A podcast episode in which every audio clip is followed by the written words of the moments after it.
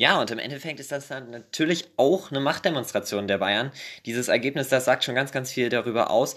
Und auf dem Papier war es ja zunächst auch erstmal eine ziemlich ausgeglichene Partie, oder sollte es zumindest werden.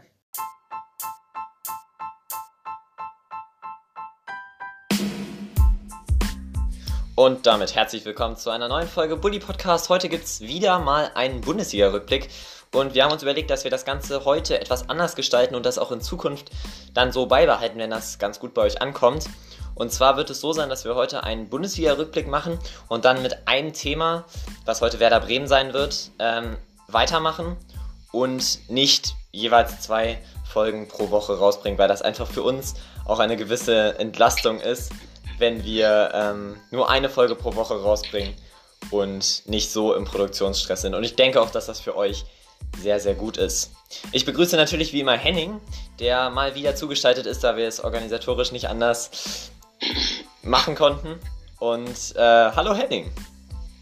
Moin Maxi, ähm, auch von mir nochmal Hallo an euch. Ähm, und ich glaube, es ist einfach besser, wenn ihr dafür eine kompaktere, qualitativ hochwertigere Folge bekommt, anstatt zwei einzelne. Absolut. Nach dem Intro geht's dann richtig los.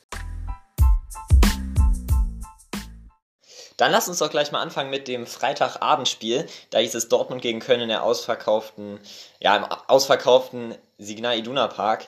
Oder wie wir immer gerne noch sagen, in dem ausverkauften Westfalenstadion. Das ist aber vielen Stadien so, dass man da eigentlich ganz gerne noch den alten äh, Stadionnamen sagt. Aber das ist jetzt gar nicht das Thema. Dortmund gewinnt 5 zu 1 gegen den ersten FC Köln. Ich denke, der Sieg war nie wirklich gefährdet. Und mit der Einwechslung von diesem jungen Norweger äh, war der Sieg dann richtig besiegelt. Die Rede ist natürlich von Haaland, der da zwei Tore macht. Am Anfang dachte ich mir, Mensch, was ist mit dem los? Zehn Minuten ohne Tor. Da dachte ich schon, er ist in einem gewissen Formtief. Aber das hat er dann ja ähm, ziemlich souverän gemeistert und am Ende dann noch innerhalb von zehn Minuten noch zwei Tore geschossen. Was sagst du zu seiner Leistung? Ich denke, das ist, das liegt zwar eigentlich auf der Hand, aber Trotzdem, Henning, was sagst du zu ihm? Ja, um dann den Herrn Birki zu zitieren, er findet es genauso wie ich ziemlich schwach, dass er schon im zweiten Spiel so stark nachlässt. Also nur zwei Tore, man sieht schon eindeutig, dass es da bergab geht. Wieder eine klasse Leistung, ähm, um nochmal genau auf das Spiel einzugehen. Köln hat gegen Dortmund versucht zu spielen, so wie sie gegen die Vereine davor gespielt haben. Und bei Dortmund ist halt einfach das Problem aus Kölner Sicht, dass die Qualität einfach viel zu hoch ist. Also Dortmund ist zwar defensiv oftmals immer noch wackelig, aber die Kölner Offensive ist nicht stark genug, um da jetzt groß Akzente zu setzen. Und wenn sie halt so spielen, wie sie davor gespielt haben, funktioniert das bei Dortmund nicht. Bei vermeintlich kleineren Vereinen funktioniert das schon, aber bei Dortmund eben halt nicht, aber Köln war jetzt nicht komplett aus dem Spiel raus. Also das, der Dortmunder Sieg ist auf jeden Fall verdient. Aber Köln war jetzt gar nicht so schlecht. Also das 5 zu 1 sieht krass aus, aber so schlimm ist es aus Kölner Sicht jetzt nicht. Ja, was ich gut finde bei Köln ist, ist, dass sie diese, diesen jungen Spielern auch immer noch die Chance geben. Mit, mit Katterbach, Jakobs und Thielmann waren wieder äh, drei Spieler dabei, beziehungsweise Bono, Entschuldigung, den habe ich auch noch vergessen, äh, die wirklich sehr, sehr jung sind. Und das finde ich toll bei Köln, dass man da auch auf die eigene Jugend setzt. Um nochmal zum Spiel zu kommen, ich denke, dass Köln da gleich in der ersten Minute nach circa 50 Sekunden schon ein Gegentor kassiert, ist natürlich ganz, ganz bitter. Und dann, ja, gegen eine Mannschaft wie Dortmund das noch wirklich zu drehen, das fordert wirklich ganz, ganz viel individuelle Qualität, die, denke ich, bei Köln jetzt gegen Dortmund ziemlich große Unterschiede hatte. Ja. Ja, vor allem, du machst dir ja vor dem Spiel einen Matchplan, wie du an das Spiel rangehen willst. Und wenn du deinen Matchplan halt nach einer Minute verwerfen musst, ist halt, das ist klar, das ist. Ja, also, das ist, das ist totaler Mist. Große ja. Mannschaften zeichnet aus, dass sie dann noch zurückkommen, aber Köln ist halt aktuell noch nicht auf dem Level einer Mannschaft, die das vor allem gegen eine Mannschaft wie Dortmund hinkriegt. Ja, ich denke, Köln hat sich jetzt in den letzten Wochen trotzdem noch gebessert mit 20 Punkten steht man immerhin auf einem Nicht-Abstiegsplatz und auch nicht auf einem Relegationsplatz. Man muss weitere Punkte einfahren. Das sind 20 Punkte und da sind drei Punkte jetzt zum Relegationsplatz. und 5 zum 17., also zu Paderborn dann.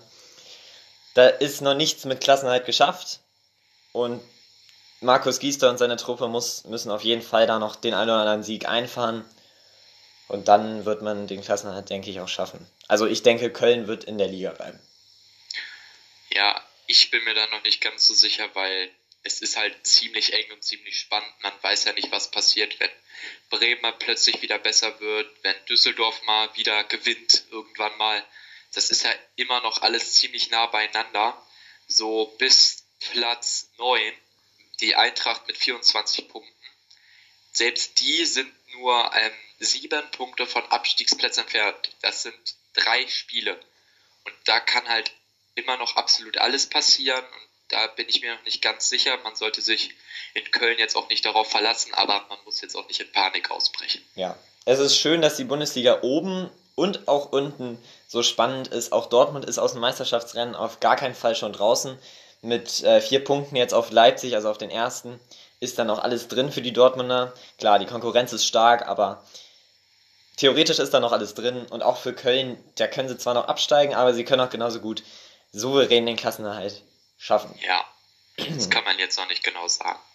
Genau, dafür sind einfach noch zu viele Spieltage. Ja, nächste Woche muss der SFC Köln dann zu Hause gegen Freiburg ran. Ich denke, das ist eine machbare Aufgabe, auch wenn Freiburg immer mal wieder wirklich überrascht, aber auch oft enttäuscht, das äh, muss man auch so deutlich sagen. Aber ich denke, das sollte ein ausgeglichenes Spiel werden und für beide Seiten ist da der Sieg drin. Lass uns zum nächsten Spiel kommen.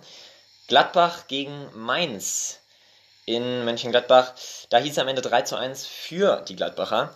Und ja, was soll man da weiter zu sagen? Traumtor von Florian Neuhaus in der 87. Minute. Ich weiß nicht, hast du es gesehen, Henning? Ja, ich habe das live verfolgen können und es, es war schon wirklich super gemacht von dem Jungen. Also der wird wirklich immer besser und wenn er in Zukunft so weitermacht, ist er auch mal ein Kandidat für die Nationalmannschaft. Ähm, Mainz ist nicht schlecht gewesen, was sie unter Bayer Lords, Bayer Lords ja mittlerweile oft nicht sind. Sie waren vor allem in der ersten Halbstunde ziemlich aktiv, haben ja auch ähm, direkt super gespielt. Auch Quaison, sein Tor, das ist jetzt nicht so hoch anerkannt worden, aber das war auch ziemlich gut, wie er da den Ball ins, in die obere Ecke drescht. Das war auch ein super Tor. Also Mainz war jetzt nicht so viel schlechter als Gladbach, aber Gladbach hat halt am Ende cleverer gespielt und vor allem auch in der zweiten Halbzeit gab es bei den Gladbachern eine deutliche Leistungssteigerung und so alles in allem ist der Sieg auf jeden Fall verdient. Definitiv. Ähm, Florian Neuhaus, das hast du ja gerade erwähnt, äh, sehr interessant. Was du sagst, ist ja, dass er für dich schon bald ein Nationalmannschaftskandidat sein kann. Meinst du schon zu dieser EM? Nein, das glaube ich nicht. Ähm, Im Mittelfeld haben wir zu viele zu gute Kandidaten. Also da fallen mir jetzt äh, sofort fünf Leute an, die ich da eher aufstellen würde als er. Aber für die Zukunft, der Junge ist ja noch ziemlich jung und bei solchen Spielern weißt du ja nicht, der kann jetzt von heute auf morgen eine Leistungsexplosion haben und dann ist er vielleicht dabei oder irgendwelche glücklichen Zufälle. Aber in Zukunft, man sollte ein Auge auf ihn behalten. Alles klar, dann wäre das auch soweit erstmal geklärt, was die Zukunft von Florian Neuers anbelangt. Nächstes Spiel ist dann Wolfsburg gegen Hertha BSC und ich denke, die Zuschauer, zumindest die, die da waren, es sind ja in Wolfsburg immer nicht ganz so viele, ähm, haben jetzt wirklich nicht das beste Spiel geboten bekommen. Also am Anfang ähnelte das doch sehr einem Not gegen Elend Spiel. Und am Ende dann sind doch noch drei Tore gefallen. Das hätte ich jetzt zum Beispiel auch gar nicht gedacht. Ähm, ich habe das ganz oldschool am Radio verfolgt. Und ähm, sogar da ist mir klar geworden, dass das jetzt kein großartiges Spiel geworden ist. Oder auch nicht war. Also das, ähm, ja, gibt es auf jeden Fall bessere Spiele. Aber am Ende setzt sich die Hertha doch dann durch. Ich denke, ein sehr umkämpfter Sieg dann auch am Ende. Und vor allem auch ein ziemlich glücklicher Sieg mit diesem Kopfballtor von Luke Bacchio am Ende, wo er den Ball mit dem Hinterkopf trifft und dann irgendwie der über äh, Kun Castells ins Tor fliegt. Ziemlich bezeichnend für dieses Spiel. Aber ich denke am Ende, ja, wäre auch ein Unentschieden ziemlich okay gewesen für beide Mannschaften und wahrscheinlich auch gerechtfertigt. Aber ja, so sollte Hertha am Ende gewinnen. Ja, im Gegensatz zu dir kann ich mir ja Sky leisten und habe mir das Spiel angeguckt. Und ähm, es war halt wirklich scheiße. Also, haben, die haben da beide oft ziemlich im Mittelfeld rumgedümpelt, viele Ballverluste. Es war nicht schön gespielt. Wolfsburg ist ganz oft angerannt, hatte keine Ideen. Dann so eine richtig Gammelflanke reingeschlagen. Oh, nichts passiert. Ja, okay, versuchen wir nochmal. Also es war nicht gut von Weghorst. Die Aktion, die ich am geilsten fand, war, als er sich weggeduckt hat beim ersten Tor. Das, das war schon, also für mich war das nach dem Tor von Neuhaus, das war ein Geniestreich, was er da gemacht hat. Das Tor hätte eigentlich gar nicht zählen dürfen, weil er im Vorhinein, ich glaube, mit dem Fuß oder mit dem Arm, ich weiß es nicht mehr ganz genau, im Abseits gestanden hat. Aber ich finde, das kann man ihm schon verzeihen bei dieser super Aktion. Ähm, wie du gesagt hast, ein Unentschieden insgesamt wäre gerechtfertigt gewesen. Ich hätte es auch besser gefunden, weil ich persönlich hätte auf Unentschieden getippt. Aber naja, was will man machen? Aber mehr Spannendes gibt es zu dem Spiel nicht zu sagen.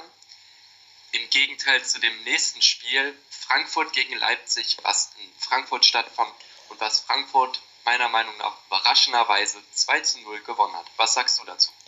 Ja, für mich total überraschend. Ich weiß nicht, was da mit den Leipzigern los war.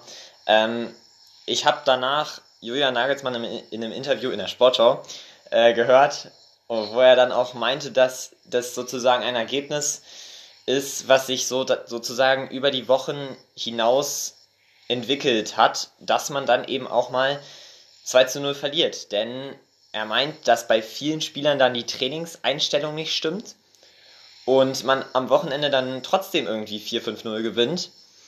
Und jetzt hat er mal gesagt, dass es auch mal anders laufen kann. Und ich denke, für die Leipziger war das ein sehr wichtiges Zeichen, dass nicht alles ein Selbstläufer ist. Aber am Ende war es auf jeden Fall unerwartet. Also ich hätte das nicht gedacht. Auch gerade nach der ersten Halbzeit, wo, Wer also wo, wo viele, viele Leipziger da gute Chancen hatten mit, mit Werner und ähm, ein Kunku, der sich da oft gut durchgetankt hat. Ordentliches Spiel der Leipziger in der ersten Hälfte und dann in der zweiten Hälfte, ja, nicht mehr konzentriert genug, ich weiß es nicht. Ja, es war halt genau das mit Nagelsmann, was du gesagt hast. Ich finde das auch gut, dass er da auch seine Spieler richtig angeht, weil das habe ich halt, das Spiel habe ich auch gesehen, die Leipziger waren besser als Frankfurt, also ein Sieg wäre auf jeden Fall verdient gewesen. Aber es war halt oft so, dass sie auch ein wenig ähm, nur auf ihren eigenen Vorteil bedacht gespielt haben, die Spieler. Sie haben dann nicht im richtigen Moment gepasst, sind lieber ins Dribbling gegangen, haben den Ball verloren, eine Flanke geschlagen aus dem Nichts. Also es war oftmals nicht gut. Sie hatten viele ziemlich gute Chancen, die haben sie aber nicht genutzt, was halt jeder Mannschaft passieren kann. Frankfurt war halt bei sowas effektiv, die waren vernünftig eingestellt, haben das dann auch genutzt, vor allem das 2-0 durch äh, durch Vorlage von Paciencia, was dann, ähm, was dann ähm, von Kostic ver ver veredelt wurde am Ende. Also Frankfurt hat das gut gemacht. Ob es verdient war, ist eine andere Frage, aber ist es gut für die Bundesliga, ist es gut für Leipzig und erst recht gut für Frankfurt. Ja, das stimmt. Die Bundesliga-Tabelle bleibt jetzt auch weiterhin spannend. Auch im Meisterschaftsrennen ist für keine Mannschaft irgendwie schon ähm, die Meisterschaft zu feiern. Liebe Fans oder liebe Zuhörer, ich ähm, oder wir müssen uns etwas entschuldigen heute für den Ton. Ich, habe, ich hatte das vielleicht im Intro schon erwähnt, dass Henning uns ja zugeschaltet ist und da teilweise vielleicht gewisse Tonprobleme auftreten. Da können wir vielleicht wenig für, aber vielleicht die Internetverbindung in unseren äh, jeweiligen Unterbringungen. Und ähm, ich hoffe, man versteht trotzdem alles und so ist jetzt auch so das, was ich glaube, dass ihr alles verstehen könnt. Und ich denke, wir, wir können jetzt auch weitermachen, aber das habe ich irgendwie im Intro ein bisschen vergessen, das zu sagen. Also wir bitten da um Verständnis, dass vielleicht nicht alles so glatt läuft, wie ihr euch das immer wünscht. Okay. Wir sind so ein bisschen bei den Überraschungsspielen im Moment und da passend eigentlich dazu das 2 zu 0 der Paderborner in Freiburg. Und das nächste Spiel ist dann auch ziemlich überraschend mit Union und Augsburg. Aber lass uns erstmal bei Freiburg gegen Paderborn bleiben. Ja, Paderborn holt drei Punkte und ist nicht mehr auf dem 18. Platz. Ja, ich weiß nicht, wie lange das jetzt her ist, dass äh, das nicht mehr der Fall ist.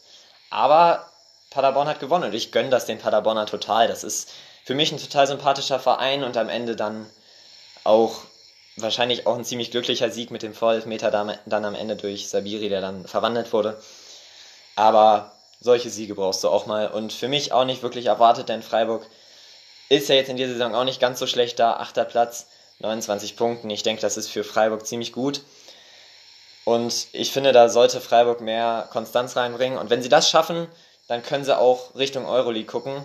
Aber so, wenn man dann immer mal wieder ein Spiel gegen vermeintlich schlechtere Mannschaften bei einem Respekt ähm, macht, dann sind, also verliert, dann ist das, äh, dann ist das ziemlich schwach, finde ich. Ja, ich habe zu dem Spiel jetzt auch nicht ganz so viel zu sagen. Das Einzige ist halt, dass Paderborn gegen Freiburg gewonnen hat, wie Freiburg halt oft gegen Mannschaften gewinnt. Weniger Ballbesitz, weniger Torchancen, aber knallhart effektiv. Paderborn hatte ein paar Drangephasen, vor allem am Anfang, aber vor allem in, der letzten, in den letzten 25, 30 Minuten hat Freiburg ziemlich dominiert, vor allem nach der roten Karte.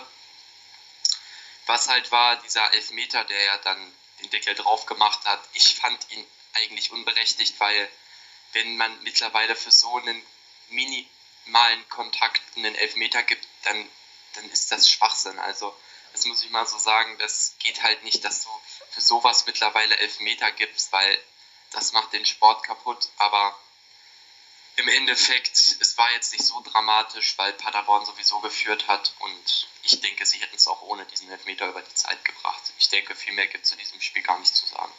Das stimmt.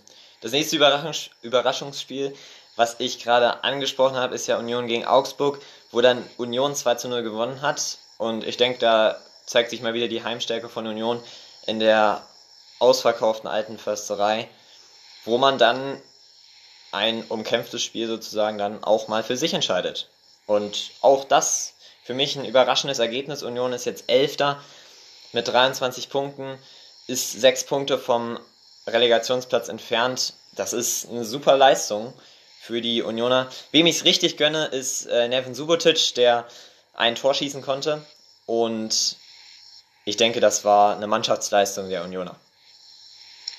Ja, so ist es ja immer bei die Unioner ähm, gleichen ja ihre fehlende Qualität durch Mentalität aus. Also die kämpfen immer, vor allem die Punkte, die du wirklich machen musst, und das sind die zu Hause. Das sind die Punkte gegen Vereine wie Augsburg, das machen, das machen die Unioner halt und ich bin mir ziemlich sicher, wenn sie das so weitermachen, mal Punkte zu Hause holen, dann vielleicht auch mal einen Unentschieden auswärts holen, vielleicht auch mal so einen 1-0 Gammelsieg auswärts, dann könnten sie es wirklich schaffen, die Klasse zu halten und Union ist wirklich ein Verein, der so sympathisch ist, den würde ich das auf jeden Fall gönnen, wenn die in der ersten Liga bleiben. Ich bin mir sicher, dass Union in der ersten Liga bleibt. Also es ist jetzt zwar noch so, dass da hinter Union noch gewisse Mannschaften sind, die von der individuellen Qualität besser sind, mit Werder Bremen und Hertha BSC auf jeden Fall, aber die ihren Formen gewissermaßen auch hinterherhinken. Also es könnte sein, dass sie noch zwei, drei Plätze abrutschen, aber selbst dann ist man noch auf einem Nicht-Abstiegsplatz. Ich würde es genauso wie du sagen, ich gönne es Union auf jeden Fall. Und es würde mich auf jeden Fall total freuen, äh, wenn zwei Städte aus Berlin in der Bundesliga mitspielen würden. Nächstes du zwei Vereine, nicht zwei Städte aus Berlin. Klar, ja, das aber ist, egal. Äh, Spiel ja. Bayern, Schalke 5 zu 0. In der Auswahl, wie immer, fang an, Maxi. Ja, ähm, genau. Ich glaube, man hat dich gerade nicht ganz verstanden. Deswegen äh, sage ich es nochmal. Und zwar äh, Bayern gegen Schalke 5 zu 0 am Ende und das in der ausverkauften Allianz Arena. Super Spiel der Bayern. Ich denke, das war eine absolute Machtdemonstration der Münchner. Und am Ende äh, mit einem überragenden Lewandowski, mit einem überragenden Thiago, mit, mit eigentlich nur überragenden Bayern-Spielern. Also das genau sowas will man doch als Bayern-Fan sehen, denke ich. Ja, ich denke, unter Hansi Flick zeigt die Bayern wieder ihr altes Gesicht oder das Gesicht, was sie zeigen wollen. Es ist mittlerweile so, dass wenn du als Mannschaft auch wie ein Schalke, auch wie ein Dortmund äh, nach München kommst, gibt es mittlerweile das Risiko, dass du abgeschossen wirst. Und genau das passiert. Und Bayern hat das super gemacht. Also Da gibt es wirklich nichts zu meckern. Es war eine super Mannschaftsleistung, es war individuell eine super Leistung von jedem Spieler auf dem Platz. Und vor allem unter Hansi Flick, die sind ja jetzt auch in der Defensive deutlich stabiler als vorher. Ich glaube, ich hatte letztens eine Statistik gesehen, dass der Defensive aktuell so gut ist wie vor 20, 30 Jahren oder so, zu dem jetzigen Zeitpunkt der Saison.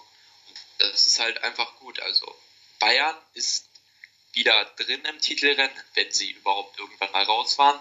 Und ich freue mich richtig, dass das da wieder spannend wird, aber ich hoffe nur nicht, dass Bayern jetzt jeden Verein 15-0 abschießt, sonst wird es wieder scheiße. Ja, eine Sache hat, haben wir jetzt noch für, äh, für die Schalker, ist nämlich, dass ja Schubert im Tor stand. Und meinst du, Nübel ist nächste Woche wieder im Tor? Ähm, also ich glaube, es ist schwierig, weil Schubert hatte jetzt schon so ein paar Patzer, die halt Nübel nicht gemacht hätte. Und das, ich könnte mir wirklich vorstellen, dass da der Weg gegangen wird, dass vielleicht mal ausprobiert wird, Nübel auswärts aufzustellen, so wie das funktioniert. Oder vielleicht gehen sie gleich nächste Woche vor das Risiko und dann wird daheim aufgestellt. Weil Schubert ist zwar ein Talent, aber auch ein Talent braucht ja seine Zeit, um zu reifen. Und Schalke hat garantiert kein Interesse daran, dass er die Fehler macht, während es für sie ums internationale Geschäft geht. Sie haben ja die Möglichkeit, in die Champions League zu kommen und das ist ja ein Geldsegen für Schalke, den sie ja auf jeden Fall gebrauchen könnten. Und ich glaube, dass man da lieber nur mal sicher geht und Nübel wählt, auch wenn man und man nimmt die Pfiffe in Kauf, aber dafür halt das Geld, wenn man es in die Champions League schafft.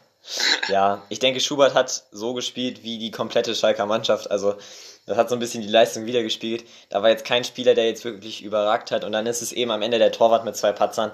Es tut einem irgendwie ein bisschen leid jetzt für Schubert. Aber äh, als Torwart passiert sowas. Und ich denke, der Junge kann da auch viel draus lernen und hoffentlich jetzt auch noch ein paar Spiele machen. Ich würde es ihm auch gönnen. Und genau das, was Nübel angeht, äh, das hatten wir ja in der letzten Folge schon ein bisschen genauer besprochen. Und ich denke, da ist alles zugesagt. Was du gerade noch gesagt hast, ist, dass Schalke nächste Woche ja heimspielt. Äh, da muss ich dich leider korrigieren. Schalke spielt dann nächste Woche nochmal auswärts. Und zwar in Berlin bei der Hertha. Und da könnte dann ja, Nübel. Ja, da könnte. Da kann ich mir das recht ja. vorstellen, dass er aufgestellt wird. Ja, ja, genau. Aber wir werden es ja dann sehen. Genau, wir werden es dann sehen. Bremen hat mal wieder verloren, nachdem es letzte Woche eigentlich so aussah, als dass jetzt mal so ein bisschen der Aufwärtstrend kommt. Aber ja, der nächste Nordverein scheint abzusteigen. Nein, also lass uns beim Realen bleiben. Bremen verliert 0 zu 3 gegen Hoffenheim und auch das war jetzt kein großartiger Champagner-Fußball. Ein bisschen ähnlich wie das Spiel Wolfsburg gegen Hertha, also von der Trostlosigkeit her. Und ich denke, da zeigt sich auch gleich, dass das erste Tor dann ein Eigentor war. Das ist dann auch ähm, ziemlich bezeichnend für das Spiel. Obwohl Bremen viele gute ähm, Aktionen hatte eigentlich am Anfang und in der ersten Hälfte haben die es ordentlich gemacht. Viel äh, Geplänkel sozusagen im Mittelfeld und am Ende setzt sich dann Hoffenheim durch. Ja, ich glaube, ganz so viel gehen wir jetzt auf das Spiel noch gar nicht ein. Das werden wir ja dann nochmal gleich im Nachhinein mit euch besprechen. Nur so viel dazu. Ähm, Bremen ist halt immer noch im absoluten Abwärtsstrudel. Ähm, es sind noch nicht alle verletzten Spieler wieder da. Du musst dann mit einem Sergeant spielen, der, glaube ich, 18, 19 ist. Und Bremen, das muss man sich nun mal leider zu Herzen nehmen mittlerweile. Bremen ist im Abstiegskampf und du hast es ja noch mit dem Schmunzeln gesagt, dass Bremen, der nächste Nordverein absteigt. Wenn man sich jetzt die Tabelle anguckt und Bremen ist aktuell auf dem Relegationsplatz mit 17 Punkten, wenn ich so die anderen Vereine da sehe, bis auf Düsseldorf sehe ich da jetzt bei allen aktuell bessere Leistungen als bei, ähm, als bei Bremen. Und ich, man kann es sich nicht so richtig vorstellen, dass Bremen absteigt, aber wenn die halt jetzt so weitermachen und wenn Kohfeldt da jetzt nicht bestimmte Akzente setzt oder wenn sie jetzt immer weiter verlieren und die ganze Zeit an Kohfeldt festhalten, worüber man ja auch noch diskutieren kann, ob das überhaupt richtig ist, ähm, kann ich mir wirklich vorstellen, dass Bremen absteigt. Und für Bremen wäre das finanziell ein Desaster und besonders bitter wäre dann, wenn sogar Hamburg aufsteigen würde. ja, viele munkeln ja schon, dass es dann nächstes Jahr ein Nordderby gibt. Und zwar ist dann natürlich die Rede des Nordderbys zwischen Hamburg und Bremen in der zweiten Liga. Denn äh, natürlich, es ist Hamburg, ne? Das Ziel ist natürlich der Wiederaufstieg. Aber man hat ja in letzter Saison gesehen, dass das nicht ganz einfach ist. Und, und man hat ja auch an Hamburg gesehen, dass Ziele in Hamburg gar nichts bedeuten. Also, ja, das, das stimmt. Da, wir, wir beobachten die Saison genau und auch ein Nordderby in der zweiten Liga will ich mir anschauen. Aber natürlich lieber in der ersten. Auf jeden Fall. Tja. Werder Bremen.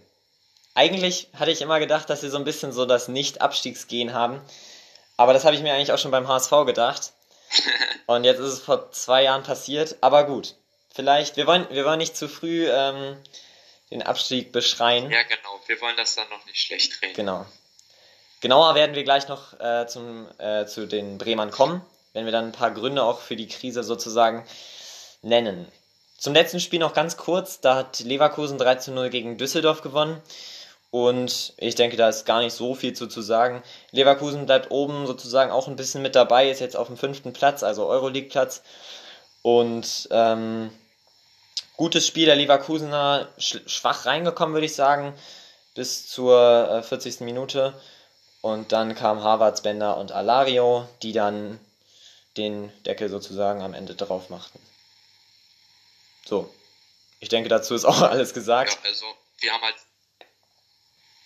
Ja, also ich es halt nur mal, ich habe es nochmal gesehen, also bis zur 40. Minute. Leverkusen hat für mich eigentlich das ganze Spiel gut gespielt. Sie haben halt nur wieder unendlich viele Chancen liegen lassen. Wir haben wieder den typischen Bosch-Fußball gesehen äh, keine vernünftige Verteidigung, kein Mittelfeld, einfach volle Attacker. Und das funktioniert halt gegen Vereine wie Düsseldorf gut, weil die das einfach qualitativ nicht ausgleichen können. Man hat ja, als Bosch in Dortmund war, hat man ja gesehen, wie man diesen Fußball knacken kann. Und mich würde es wirklich nicht wundern, wenn irgendein Verein endlich mal auf die Idee kommt, sich die Spiele von vor zwei Jahren zum Beispiel anzugucken weil da zum Beispiel, das kann ich ja als Hannover-Fan ganz stolz sagen, hat ja Hannover als erster Verein mit einem 4 zu 2 den Bosch-Fußball geknackt und danach ging es ja nur noch abwärts für die. Dann haben die ja danach, glaube ich, äh, vier, fünf Spiele verloren oder halt nur einen Unentschieden oder so geholt und dann wurde er ja entlassen. Und in Leverkusen, es ist Fußball, der wirklich ganz toll anzusehen ist. Es geht halt die ganze Zeit nach vorne, aber wenn du halt keine Verteidigung hast, kannst du halt ziemlich schnell Gegentore kassieren. Und da Uwe Hennings, er hat da auch schon so manche Chancen, die so fast hundertprozentige waren, hat er da liegen lassen und das hätte auch anders aussehen können. Aber am Ende hat Leverkusen gewonnen, da sie halt einfach so viel Qualität haben und Düsseldorf im Vergleich so wenig Qualität haben sie sich da durchgesetzt. Ja, ich finde es schön, dass du das nochmal mit Hannover ansprichst. Das macht mich natürlich auch ganz besonders stolz, da wir ja beide für denselben Verein sind. Und äh, ich finde, das ist eine der absolut großartigsten Leistungen der letzten drei Jahre, dass wir den Bosch-Fußball geknackt haben. Ähm, ja. Danach ging es ja eigentlich nur abwärts, aber das, lass, äh, das lassen wir jetzt mal beiseite. Man muss einfach die Nostal Nostalgie bewahren und an nur an die Siege denken. So wie der HSV es Schön die Probleme wegtreten. genau.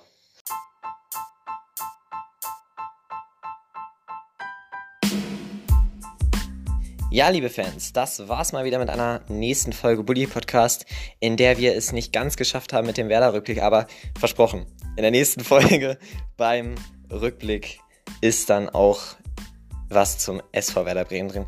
Ich hoffe, kein Werder Bremen-Fan ist jetzt irgendwie in einer großen Depri-Phase. Ich denke, ähm, das ist ein ziemlich großer Stress dann auch für uns.